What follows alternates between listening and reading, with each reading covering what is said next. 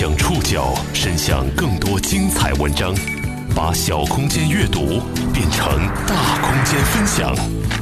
报刊选读，把小空间阅读变成大空间分享。欢迎各位收听今天的报刊选读，我是宋宇。今天为大家选读的文章综合了《科技日报》、国家人文历史、腾讯科技、现代出版社、三十六课参考消息的内容。我们将一起来认识一位深刻改变你我生活的老人。中秋节的前一天，著名物理学家高锟去世。高锟是谁？这位享年八十四岁的老者，一生最大成就莫过于发明了光纤通讯。能做的东西，研究出来的新东西，是会影响这社会，影响我们的运作。也正因为有了他的发明。我们才能享受着高速传输的互联网，看高清晰的数字电视，才能无障碍地和国外的朋友通电话，更能即发即收电子邮件，与远在天边的朋友聊 QQ、微信。虽然这位光纤之父如此深刻地影响着你我的生活，但他在国内的知名度却远不如同时代的杨振宁等科学家。今天的报刊选读，我们一起回顾光纤之父。高锟的故事。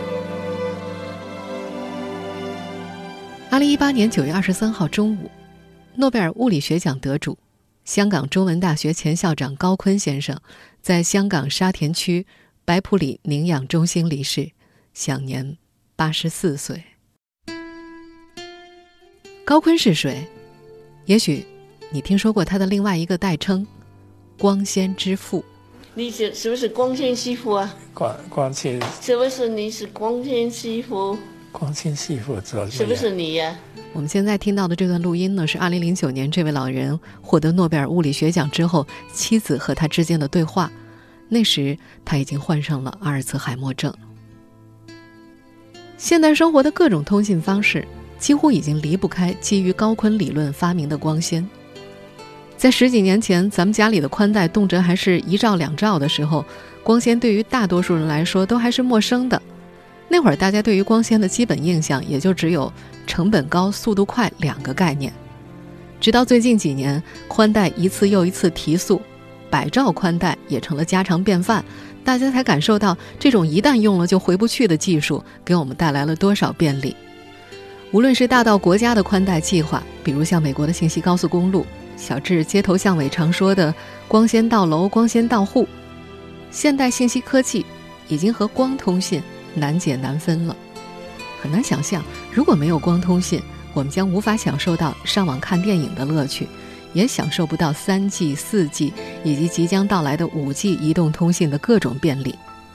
尽管移动通信在接入的层面是不需要光通信的，但是它的传输却离不开光通信。也许你会提到卫星通讯，如今卫星通讯的发展确实很迅速，但是它的带宽一直是个大难题。光纤通讯的大带宽和高性价比是卫星通讯难以企及的。放眼全球，全世界有超过十亿公里的光缆为世界范围的信息通讯提供着服务。这些密布全球的光缆就像是信息时代的社会骨架一样，而一手建立起这些骨架的人。就是高锟，能做的东西，研究出来的新东西，是会影响这社会，影响我们的运作。在五十多年前，他刚刚提出光纤理论的时候，被人嘲笑为痴人说梦。五十多年之后，他的发明早已牵动了世界每一个角落。毫不夸张地说，没有光纤，就没有今天的互联网。没有它，我们整个信息社会的传输模式还停留在几十年前。虽然如此深刻地影响着这个世界，但是国人对于高锟并不太熟悉。物理学家李淼在接受黎世平采访的时候就表示，高锟是最被低估的诺贝尔奖得主。光纤通讯在最近这个十年尤其这个影响很大，它就是还是把光纤通讯的实现，呃。提前了很多年吧。光纤之父高锟到底是个怎样的人？这位深刻改变当今信息社会的老者是如何成长起来的？报刊选读继续和您了解光纤之父高锟。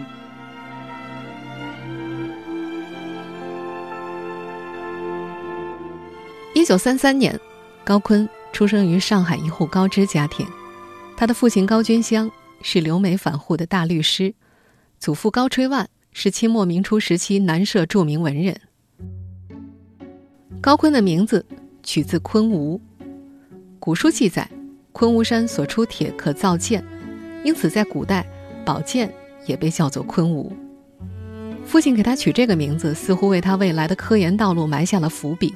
从磨砺之中向世界展露锋芒。幼年，高锟的家坐落于霞飞路，也就是今天上海淮海路。到了上小学的年龄，他被送进了霞飞路上的世界学校。这所由蔡元培、陶玄等人创办的西式学堂，算得上当时上海滩顶级的贵族学校了。在学校，他要学习英语、法语。回家之后，父亲请来的私塾教师会一字一句地教他记诵四书五经。幼年的高锟很调皮，不仅流露出对科学的痴迷，还时常做出惊人之举。他对世界充满了好奇，动手能力也挺强的，啥都想尝试一下。于是那会儿家里的小阁楼变成了他的小实验室。他把闹钟拆得七零八落，把收音机大卸八块，还自学无线电。小小年纪竟然亲手捣鼓出了五个真空管收音机。更令人意外的是，他还着迷于化学，曾经尝试自制炸弹。用红磷粉和氯酸钾混合，加上水调成糊状，再掺入湿泥之内，搓成一颗颗弹丸。等到风干之后，往街头一扔，即刻发生爆炸，惊得左邻右舍惊慌失措。幸好没伤及路人。这时候，高锟的父母才意识到化学实验室居然是这么危险的事情，就让他把家里的实验室给拆了。就这样，他对化学的深入探索就这么被给断送了。一九四八年，十五岁的高锟随着家人一起前往香港，在香港圣约瑟书院念书期间，这个打小就喜欢自制烟花、相纸，甚至泥炸弹的小男孩，立志报读电机工程。从书院毕业之后，他考入了香港大学。由于港大没有他感兴趣的电机工程专业，他只好远赴英国，进入了东伦敦伍尔维奇理工学院，也就是现在的英国格林威治大学，学习电机工程专业。一九五七年毕业之后的他进入了英国国际电话电报公司工作。与此同时，他还在伦敦大学学院攻读博士学位。一九六五年毕业。高锟刚刚参加工作时，通讯行业刚好遇上了瓶颈期，原有的无线技术因为信号衰减快和负载率差，已经不能满足人们的通讯需求。整个通讯界都在寻求新技术，并不是没有人想到激光。但真正实现理论的却只有高锟。报刊选读继续播出：光纤之父高锟。高锟刚入职时所从事的主要工作，正是着眼于提高当时通讯设备的功能。他的工作重点是研究和发展一套利用毫米波长的微波传送通信系统，目标是把通讯设备的信息传送能力提高百分之五十。而激光的发明和半导体技术的迅速发展，也使得一种以光波为载波的通信方式——光通信，被提上了研究日程。光，也许是这个世界上最为平常的东西。利用光来传输信号，人类早有设想。早在19世纪中叶，就有两位科学家发现了光的全内反射现象。全内反射又叫做全反射。当光线从较高折射率的介质进入到较低折射率的介质时，如果入射角大于某一临界角时不发生折射，所有的入射光线将被反射。科学家们做过这样的实验，他们将带孔的水桶注满水，把光打在水桶之内，结果发现光线竟然沿着弯曲的水流平滑地流了出来。这个现象颠覆了人们习惯性认为光的直线传播。这里需要说明的是，光线其实依然是直线传播的，只不过在特定的介质内发生了折射。根据光具有的反射及折射现象，在19世纪末，美国发明家贝尔就发明了光化机。这是一种具有科学前瞻性的设备，即使现在看来，它的原理也有领先之处。光化机的原理就是利用能够感受振动的薄镜片，将聚集之后的阳光反射出去。因为薄镜受到声音振动而改变光线的强度，而接收方再将加载了声音信息的光线还原成声音。但这个原型机呢，却不能够达到贝尔预期的效果，所以当时他说：“我听到光线的笑声、咳嗽声和歌唱声。”他也发现没有达到预期效果的原因，是因为空气作为光线传播介质本身就会带来很大的衰减，光线传播了一段距离之后，强度变得很弱，也因此失去了实用价值。在此后近百年的时间里，虽然出现了多种传播介质，让光线可以更加任性的转弯，但是每三米就衰减过半的性能，也让它仅仅用于医用内窥镜。一九五九年。激光的横空出世，让业界看到了新的希望，但信号衰减的现象依然得不到解决。所以，当时大多数的科学家们都认为，基于极高的损耗，光纤可以用在医疗领域，比如像短短的胃镜导管上，但长距离通信根本不可能。那会儿，主流科学界开始放弃用激光作为通信源的想法，但高锟却不这样认为，他进行了大量的实验和假设。一九六六年七月，三十三岁的高锟在英国电机工程师学会学报上发表了一篇论文《光频率介质纤维表面波导》。这个日子后来被定为光纤通讯的诞生日。在这篇论文里，他提出用玻璃代替铜线的大胆设想，利用玻璃清澈透明的性质，使光来传送信号。他当时的出发点是想改善传统的通信系统，使它传输的信息量更多，速度更快。对于这个设想，许多人都认为是匪夷所思的，甚至认为高锟神经有问题，简直就是痴人说梦。从理论到实践，只有真正转化出成果，才能够充分论证光导纤维的可行性。为寻找没有杂质的玻璃，高锟费尽周折，去了许多玻璃工厂，讨论玻璃的制法。还到美国的贝尔实验室以及日本、德国，向不同的材料专家去请教。在当时的科学界，根本就没人重视高锟这个小小研究员的结论，所以他决定自己亲自去说服那些玻璃厂商，让他们研究制造超纯净的玻璃纤维。但在那个年代，玻璃的作用就是制造装饰品和器皿，只不过是沙子烧制成的小玩意儿嘛。绝大多数的企业都不愿意花高昂的成本去研发超纯净玻璃纤维，于是高锟又拾起了童年玩耍的化学，做起了半个玻璃工艺专家，和企业研发部门一起探讨可行的高纯度玻璃制造工艺。那段时间有很多人嘲笑高锟，说世界上并不存在毫无杂质的玻璃，但是他直面传统思维的挑战，一意孤行的信心没有动摇。他昔日谈起那段经历的时候，曾经说过，在那个时候他就很清楚的知道，这个计划是一个非常大的工程，将来需要动员几百万人。随着高锟不断的发表光纤与光通信的演说，在业界他渐渐有了知名度，玻璃企业们似乎发现这确实是一个大机遇，纷纷着手研发。美国的康宁公司率先根据高锟发表的论文开始进行研发，在一片争议声当中，高锟。渐渐把设想变为了现实。到了1970年，符合理论的低损耗实验性光纤终于制造了出来。1976年，美国亚特兰大开通了世界第一条光纤通讯系统实验线路。有越来越多的公司开始投入到光纤的研究当中去。比人头发丝还要纤细的光纤，也逐渐取代了体积庞大的铜线，成为传送容量接近无限的信息传输管道，彻底改变了人类的通讯模式。一九八一年，第一个光纤系统面世，为人类进入光导新纪元打开了大门。高锟的“光纤之父”的美誉也由此传遍世界。这儿我们还得再提一提国内的光纤研究。我国是于1973年开始光纤通信研究的。我国第一根自主研发的光纤是赵子森教授于1979年拉制出的。到了2012年，我国的光纤产能已经达到了一亿两千万新公里。问世时饱受嘲弄的光纤，终究给高锟带来了无数荣誉，其中最著名的当属诺贝尔物理学奖。但令人遗憾的是。获得诺贝尔物理学奖的时候，他却并没能第一时间感受这份欣喜。报刊选读继续播出：光纤之父高锟。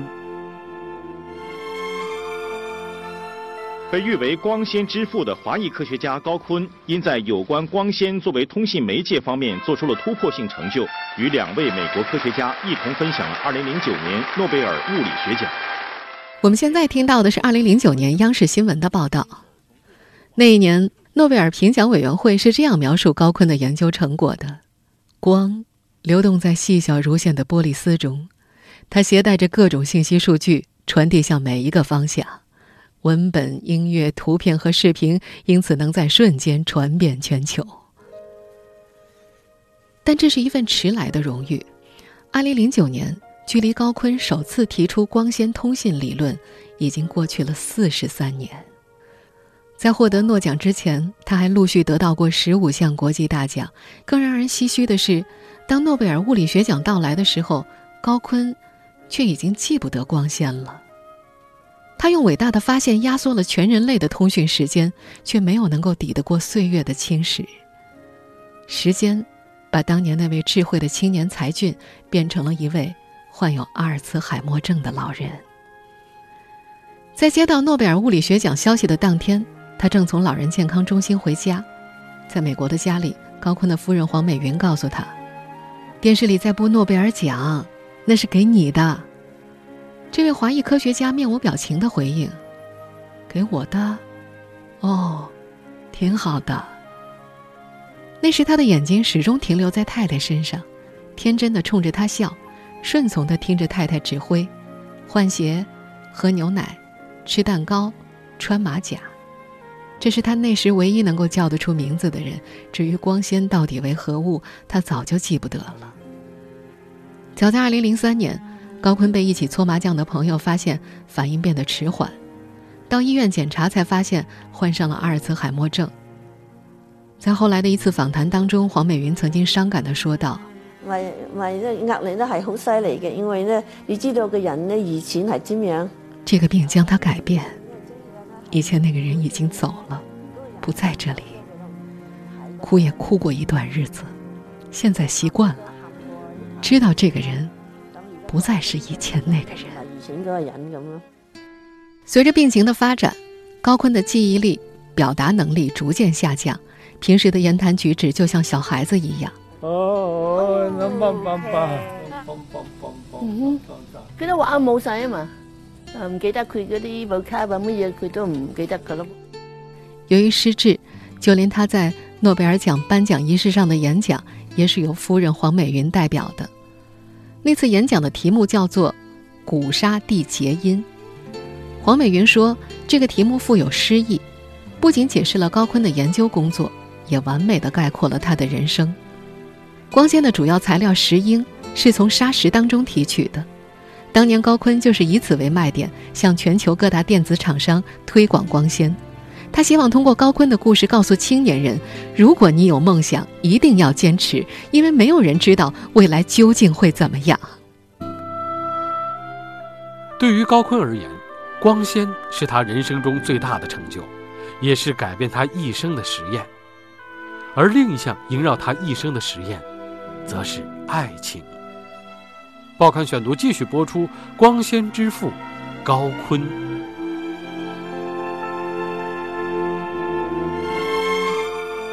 高锟的太太黄美云祖籍广东，长在英国，两人二十世纪五十年代在英国相识相恋。在自传当中，高锟曾经这么写道：“我横跨半个地球，由香港奔赴伦敦，找寻我的命运女神。”我们的邂逅终以团圆结局。有传闻说，二人刚开始谈恋爱的时候，黄美云要给高锟一个考验。两人分开半年不见面，如果半年之内大家都很挂念对方，那就是当真的。但这个提议被高锟一口回绝了。他说：“如果现在大家都没有信心，那半年后也不会有信心。”两人自由恋爱两年之后，结成连理。高锟父母的婚姻源自媒妁之言，父母直到成亲的时候才见了彼此第一面。高锟的婚恋观让他的父母难以接受。黄美云的母亲也同样反对这门亲事。黄妈妈寡居多年，独立带大四个孩子，性情专制火爆。因为家中长子，也就是美云的哥哥未婚，所以美云妈妈粗暴地反对美云先和高坤结合。无奈之下，黄美云离家出走，和高锟自筹婚礼。高锟在自传当中这样描述他婚礼那天：云淡风轻，阳光透过树木的枝叶，在草地上洒下金色的斑点。黄美云在伦敦一个圣公会教堂里，身着自己设计的白色织花锦缎礼服，与高锟共赴圣坛。在结婚之后，两个人一直十分恩爱，直到七十岁之后，他们还是有着说不完的话，仿佛新婚燕尔一样。二零零九年，高锟获得诺贝尔物理学奖那年，正好是他们结婚五十周年。有媒体将诺奖称为两人的金婚大礼。黄美云说：“我觉得这样的想法很好。”因为患上阿尔茨海默症，高坤忘记了他终其一生研究的光纤科技，但是并没有忘记同行了半个世纪的太太。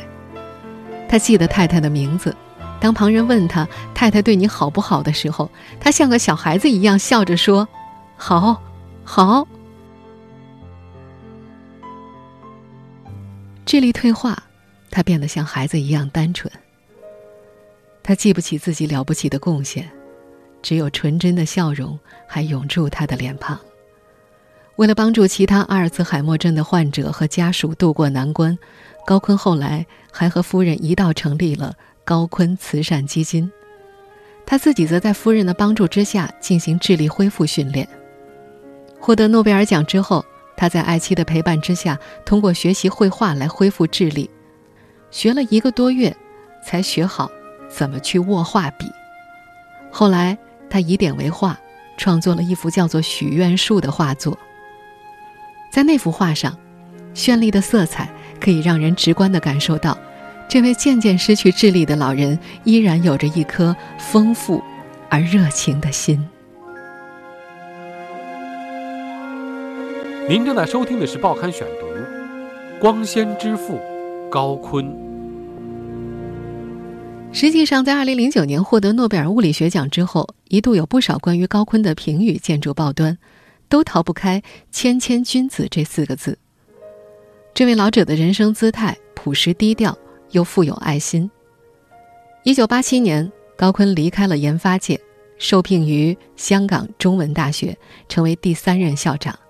期间，他创立了信息工程学系，直到一九九六年退休。任职期间，高坤因为好脾气，时常遭到学生奚落，甚至有学生在学报上发表“八年校长一事无成”这样的诋毁文章。但高坤却从来没有惩罚过那些调皮的学生。作家梁文道曾在我的老校长高坤一文中写道：“毕业之后，我才从当年干过学生会和学生报的老同学那里得知，原来高坤每年都会亲笔写信给他们，感谢他们的工作。身为大学校长，他还每年为贫困学生捐款，经常把奖金捐出来成立奖学金。他还时常回到自己的母校，同师生们一起交流。2006年，他的中学母校要扩建课堂、美术室。”他没有通知学校，亲自把一张支票送进了学校，令一众师生欣喜万分。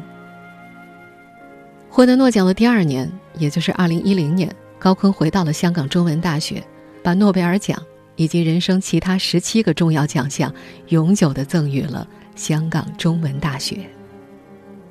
美国前总统奥巴马曾经这样评价高锟：“你的研究完全改变了世界，促进了美国及世界经济的发展。”我本人为你感到骄傲，世界欠你一个极大的人情。确实，五十多年前，如果不是高锟顶着所有的不理解一直坚持着，那么人类不知什么时候才能够发明出光纤，光通讯的发展也不知要滞后多少年，更别提今天互联网的普及以及宽带通讯和宽带多媒体的蓬勃发展。作为光纤之父。作为改变世界信息技术发展进程的重要一员，高锟并没有拥有光纤技术的专利权，专利属于曾经雇佣他的英国公司，因此他也没有从中得到巨大的财富。他曾对记者表示：“什么香港首富、全球首富，对他而言全无意义。”他说：“我没有后悔，也没有怨言。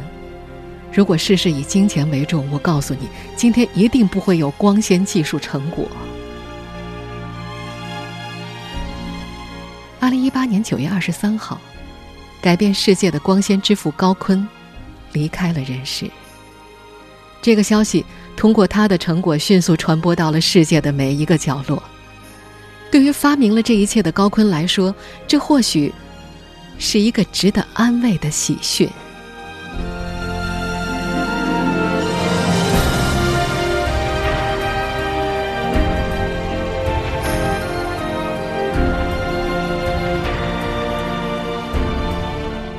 听众朋友，以上您收听的是《报刊选读》。光纤之父高坤，我是宋宇，感谢各位的收听。今天节目内容综合了《科技日报》、国家人文历史、腾讯科技、现代出版社三十六课的内容。收听节目复播，您可以关注《报刊选读》的公众微信号“宋宇的报刊选读”，或者登录在南京网易云音乐。我们下期节目时间再见。